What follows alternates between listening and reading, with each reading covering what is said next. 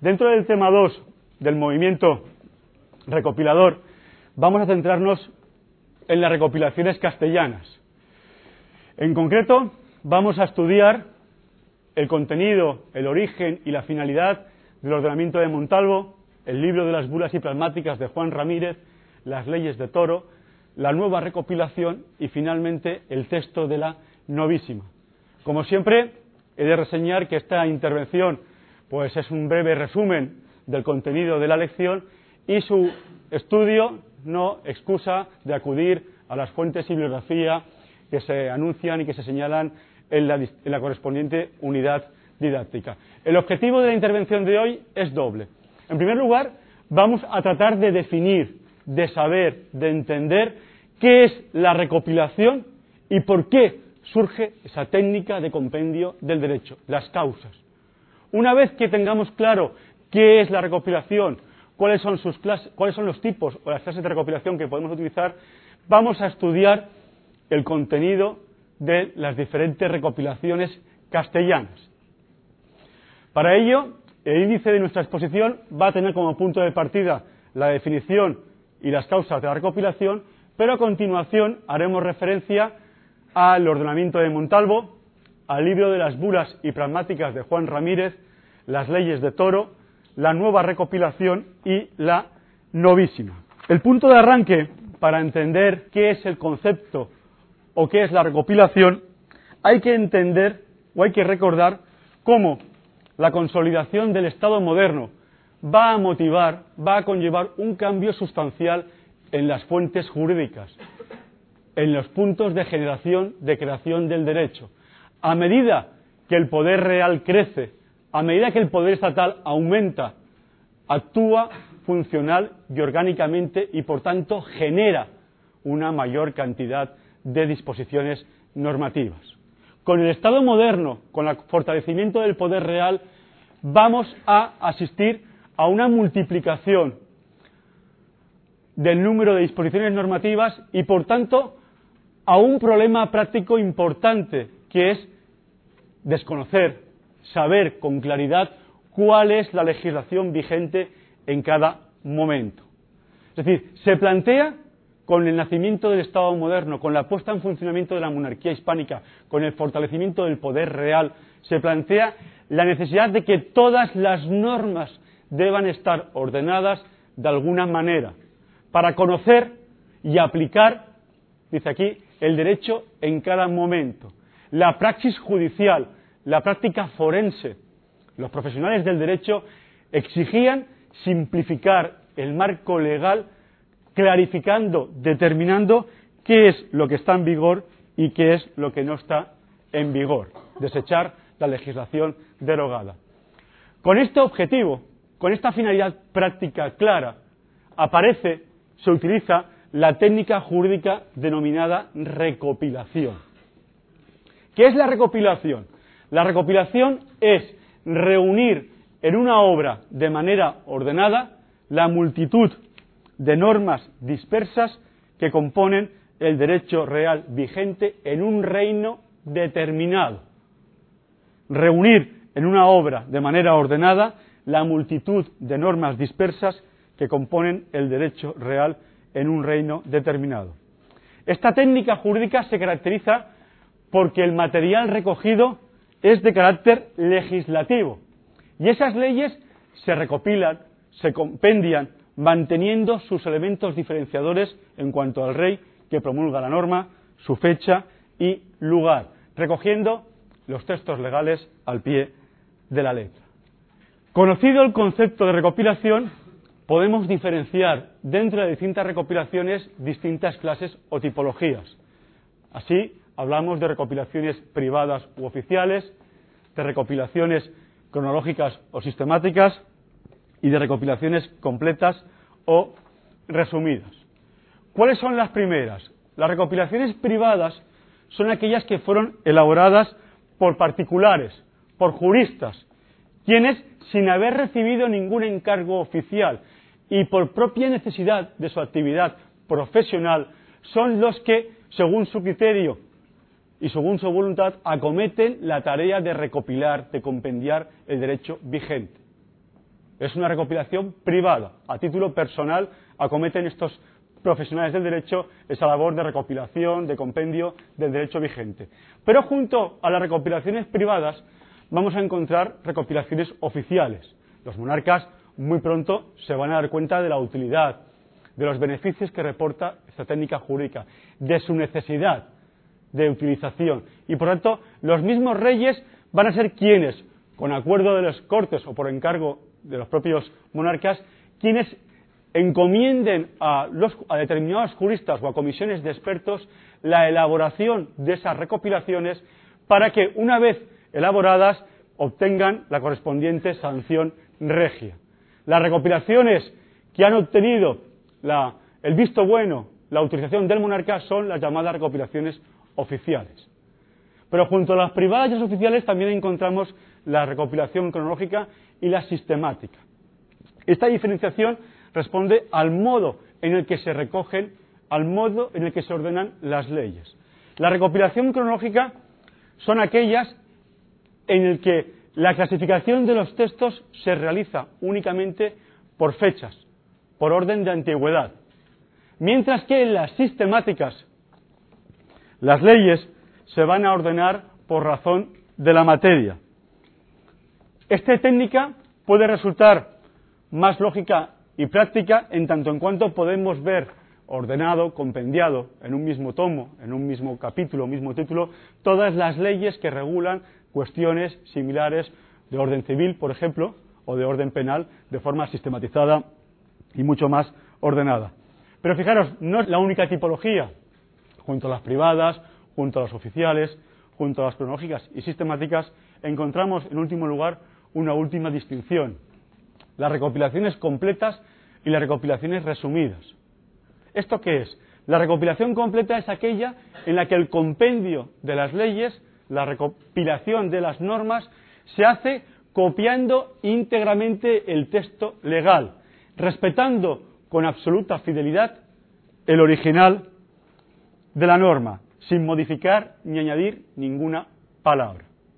Pero encontramos una última modalidad, la recopilación resumida, en la que el recopilador va a refundir en un mismo texto todas las disposiciones coincidentes sobre una misma cuestión.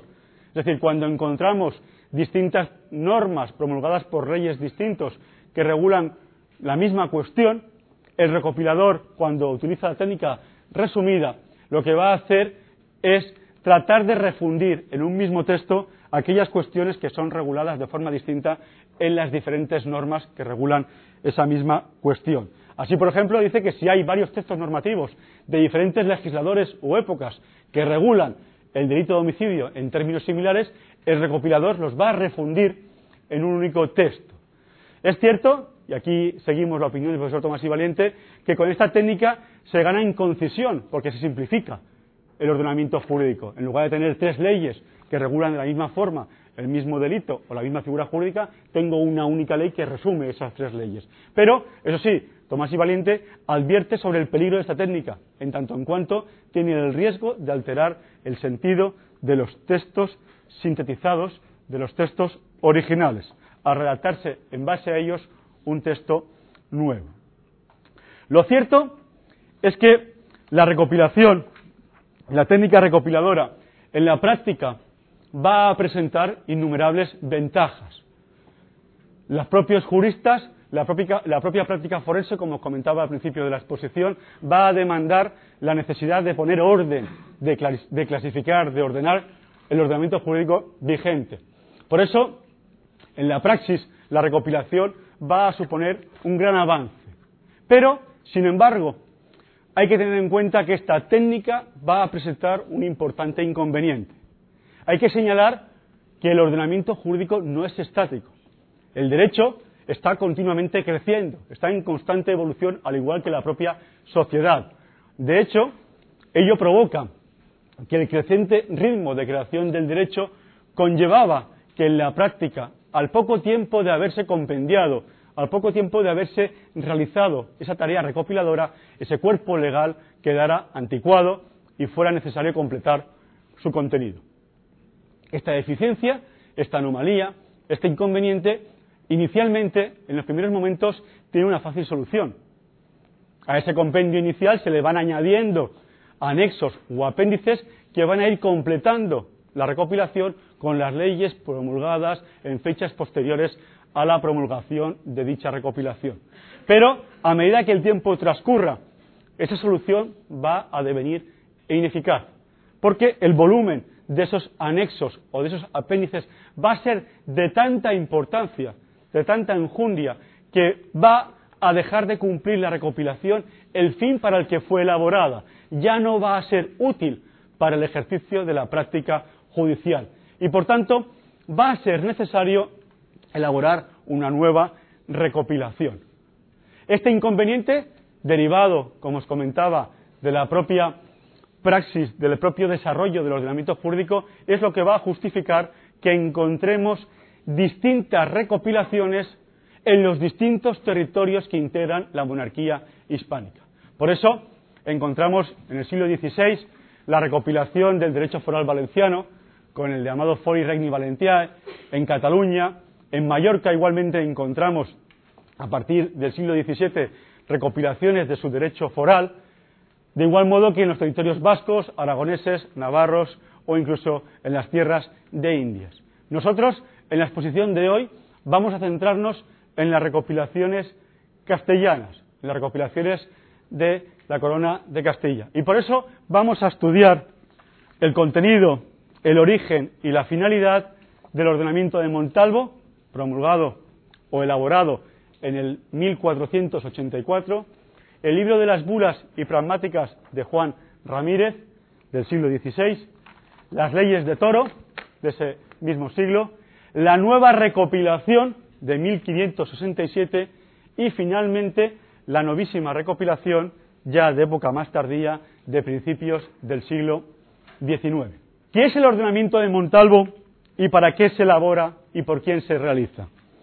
El ordenamiento de Montalvo no surge sino como consecuencia de la necesidad práctica de clarificar la maraña de normas jurídicas existentes es la propia demanda de la técnica recopiladora. La práctica forense exige ordenar, poner luz en el ordenamiento jurídico vigente. Para ello, en las Cortes de Toledo del año 1480, los reyes católicos encargaron a un jurista, al corregidor murciano Alonso Díez de Montalvo, la compilación de unas leyes del reino.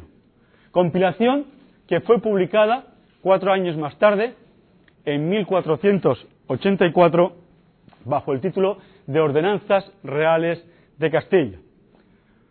Recopilación que con el tiempo va a ser conocida como el ordenamiento de Montalvo. Esta recopilación, la recopilación de las ordenanzas de Montalvo, a pesar de que fue encargada por los reyes católicos en las Cortes de Toledo, sin embargo, se desconoce si la misma tuvo o no la promulgación regia posterior a su elaboración. El no tener conocimiento de si se ha hecho o no esa promulgación regia nos lleva a afirmar que es una recopilación de carácter privado, porque se carece, no hemos obtenido, no hemos conocido la sanción regia que le da esa validez oficial para poder ser llamada recopilación oficial. Las ordenanzas reales de Castilla, el ordenamiento de Montalvo, contiene todas las leyes de cortes posteriores al año 1348, al ordenamiento de Alcalá, recordáis, y la técnica que se utiliza, como también se hará mucho en las recopilaciones castellanas, será la de refundir varios textos sobre el mismo tema, dados en distintos momentos en una única ley. La importancia del ordenamiento de Montalvo es que los textos en ella incluidos reproducen literalmente las leyes anteriores. Sin embargo, os puedo decir que fue una ley que pese a sus defectos, pese, fue un código, mejor dicho, que pese a sus defectos, que pese a sus carencias técnicas, pese a no tener la sanción regia que le hubiese dado ese carácter oficial, tuvo una importante repercusión y fue muy utilizada en audiencias y tribunales castellanos. Tuvo una importante repercusión práctica. Junto o a continuación del ordenamiento de Montalvo, encontramos el libro de las bulas y pragmáticas de Juan Ramírez. Es una obra, es un código, es una recopilación que se acomete también por encargo de los reyes católicos, tiene una encomienda oficial y se hace también como consecuencia de la necesidad de compilar y corregir el ordenamiento jurídico, tratar de facilitar la labor jurídica de los profesionales del derecho. Así, en 1503 se promulga el libro de las bulas y pragmáticas de Juan Ramírez, elaborado por un escribano del Consejo Real, y este libro de las bulas y pragmáticas de Juan Ramírez sí que obtiene, sí que hemos localizado la correspondiente sanción regia. Por tanto, el libro de las bulas y pragmáticas de Juan Ramírez es una recopilación de carácter oficial, con vigencia real en todo el territorio castellano. A diferencia del ordenamiento de Montalvo, el libro de las bulas y de Juan Ramírez ordena su contenido no siguiendo un único carácter o un único criterio, y así a veces encontramos una clasificación por materias y otras, en otras ocasiones, una clasificación por personas. Es cierto que se utiliza la técnica de reproducir literalmente el texto de las pragmáticas y bulas pontificias que recoge. No realiza ninguna alteración en el texto original. De la misma fecha, del mismo siglo, encontramos una nueva recopilación, las leyes de Toro. Las leyes de Toro, también, su redacción se data en los tiempos de la reina doña Isabel y su encargo se debe al jurista Juan López de Palacio Rubios. Hay que señalar que esta obra, pese a encargarse en época de la reina Isabel, no se va a finalizar y publicar hasta su fallecimiento, el fallecimiento de Isabel la Católica. Será en 1505 cuando, durante las Cortes de Toro, se promulgue esta recopilación de las llamadas leyes de Toro. Su objetivo era doble. Por un lado, pretende reaccionar ante la arbitraria invasión, la, arbitraria utilización de jurisprudencia extranjeras. Pero sobre todo buscaba resolver las dudas y completar las disposiciones del ordenamiento jurídico vigente hasta aquel entonces. Además, con estas leyes de toro se trata de legislar en materias que hasta entonces no habían encontrado regulación, como es la figura de los mayorazgos. Pero conocida su finalidad, pasemos a estudiar su estructura y contenido. Las leyes de toro se componen de 83 leyes, que no están agrupadas en forma de código y se refieren a materias diferentes. Las leyes de toro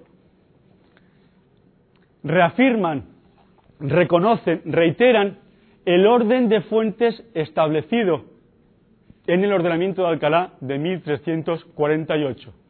Y se establece que en los tribunales y audiencias del reino se aplicará, en primer lugar, las leyes y ordenamientos y pragmáticas contenidas en las nuevas leyes. En segundo lugar, lo que por ellas no se pudiera resolver será la aplicación del fuero real. A falta de fuero real, los fueros municipales y, en cuarto lugar, las partidas de Alfonso X el Sabio. Las leyes de Toro, su importancia radica en que incluye una disposición en la que se establece que a partir del año siguiente a la fecha de su elaboración, ningún juez ni profesional del derecho de Castilla podrá desempeñar dicho oficio si previamente no ha conocido, no se ha enterado de dichas leyes, ordenamientos, pragmáticas y fuero real. Es una forma de ratificar el obligado cumplimiento, el obligado conocimiento de este compendio, de este cuerpo jurídico de las leyes de toros. Además, y a título orientativo, señalar que en su contenido, por ejemplo, cuando regula el derecho privado, pues clasifica a los hijos ilegítimos en hijos naturales o hijos adulterinos, incestuosos o sacrílegos, y además en sus normas, en sus leyes, recopila, determina las formas del testamento, disponiendo también el orden de sucesión por causa de muerte y regulando y reglamentando la institución de los mayorazgos. Pero sin duda, dentro de la tarea recopiladora, la obra más importante o de mayor relevancia es lo que llamamos la nueva recopilación. La nueva recopilación no es más que el resultado de una encomienda de la propia reina Isabel la Católica establecida en sus disposiciones testamentarias. Cuando fallece Isabel la Católica, dispone en su testamento su deseo de que las leyes estuviesen más bien o mejor ordenadas, de forma que se pongan o reduzcan todas en un cuerpo donde estén más breves e compendiosamente copiladas. Es decir, lo que Isabel la católica exige, requiere en su testamento es reducir todas las leyes existentes en un nuevo cuerpo recopilador con el fin de suplir las deficiencias y carencias de las recopilaciones anteriores. No va a ser una tarea fácil. Fernando el Católico va a asumir la encomienda de su mujer y va a encargar al jurista Lorenzo Galíndez de Carvajal esa tarea. Pero como os digo, es una tarea que se va a dilatar en el tiempo, pese a que la encomienda se hace a principios del siglo XVI, tras la muerte de Isabel la Católica. Sin embargo, no va a ser hasta el reinado de Felipe II cuando el jurista Bartolomé de Atienza culmina la obra y es finalmente promulgada en 1567, bajo el nombre de recopilación de las leyes de estos reinos. 63 años tardó y dos reinados se tardó para elaborar, para cumplir ese deseo establecido en el testamento de Isabel la Católica, de compendiar, de reunir en un único cuerpo todas las leyes de este reino. Este texto otorga, la nueva recopilación, otorga, concede fuerza legal a las normas en él recogidos, careciendo en adelante de autoridad y de vigencia legal las disposiciones no recogidas en dicho cuerpo normativo. La recopilación, la nueva recopilación, está dividida en nueve libros y en ella se agrupan un total de cuatro mil leyes, en las que se tratan cuestiones de derecho eclesiástico, de justicia, de derecho procesal, civil, contribuciones, régimen municipal y hacienda pública. Esta nueva recopilación, que se promulga, se ratifica en el año 1567, va a tener, con el paso del tiempo, diferentes ediciones o la necesidad clara y palpable de su actualización, de su modificación. Encontramos una primera modificación a finales del siglo XVI, en la época, en el año 1581, cuando se imprime en Alcalá de Henares toda la, toda la legislación promulgada hasta ese mismo año. Se recopila lo, desde, lo que se había publicado desde 1567 hasta 1581. Pero como os digo, el derecho no es estático, el derecho sigue creciendo y obliga en el siglo XVII a hacer una nueva recopilación, una nueva actualización, mejor dicho, en la época del reinado de Felipe IV. Esta última edición, que se hace en el año 1745, vuelve a hacerse en tres tomos, añadiendo la legislación promulgada desde la última publicación hasta la fecha señalada. En definitiva, a la hora de valorar el texto de la nueva recopilación, debemos reseñar que sí, que el motivo inicial de este texto, cuando lo encomienda la reina Isabel en sus comienzos, fue la de eh, elaborar un compendio de todas las leyes vigentes hasta entonces. Y así es como se encarga en las Cortes de 1523. Pero lo cierto es que en la práctica los comisionados, los juristas encargados de llevar a cabo esa tarea, no tuvieron un parecer tan juicioso, podríamos decir. La doctrina, incluso la doctrina contemporánea, critica la obra de la nueva recopilación por varios motivos. Así, por ejemplo, el historiador Sempré Guarinos afirma, al hablar de la nueva recopilación, lo siguiente. Si, corruptas, si mutiladas y truncadas habían estado las leyes en el ordenamiento del doctor Montalvo, mucho más lo fueron por los autores de la nueva recopilación, y se conservaron en ella infinitas superfluas que añadían mucho mayor confusión a la jurisprudencia. Un autor actual, el tristemente fallecido, el profesor Tomás y Valiente, nos recuerda que en la nueva recopilación, durante esos 63 años de elaboración, participaron distintos juristas y recopiladores. Y quizá por ese motivo, por el hecho de tener distintas manos en su redacción, es por lo que se justifica la dificultad del trabajo y sobre todo los defectos que tiene la nueva recopilación. Es sí, es cierto que la nueva recopilación está plagada de defectos, de anacronismos, pero aún así tenemos que reseñar que la nueva recopilación fue una obra utilísima, muy práctica para el funcionamiento de los tribunales y de las audiencias. Pero fijaros, la nueva recopilación no ha sido la última tarea de recopilación, la última obra castellana en este campo. Encontramos lo que se ha denominado la novísima.